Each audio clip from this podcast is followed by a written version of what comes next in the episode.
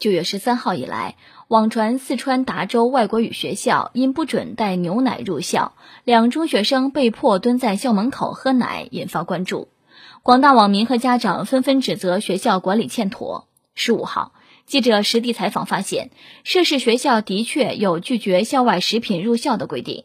事发当天，因担心牛奶被收缴或被销毁，两名学生一口气喝掉了十一盒牛奶，共计两千七百五十毫升。学校相关负责人表示：“我们学校虽然有规定不准学生带校外食品进校园，但是并没有一刀切啊。比方说，水果就可以带进校园呢。”目前，当地教育主管部门已约谈该校校长，并责令学校对相关规定进行整改。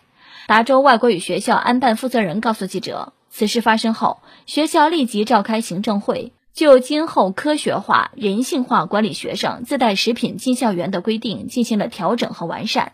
同时，将通过学生干部、班主任向学生做好解释工作，避免再出现类似情况。心疼这俩孩子，没想到人在囧途，在学校里上演了，不让带食品进去，那意思只能在学校买了呗？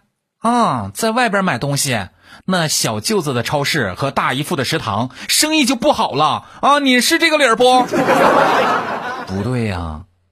国家不让学校校内开小卖部啊，不知道你们学校通知到位了没有？学校认为校外的食品不安全，但是学校里的食品不也是从校外买的吗？难道贵校养了奶牛，你们自给自足吗？食堂买的菜都是学校自己个儿种的啊！拒绝校外食品进校园，学校的规定是为了配合疫情防控相关的要求，本身无可厚非。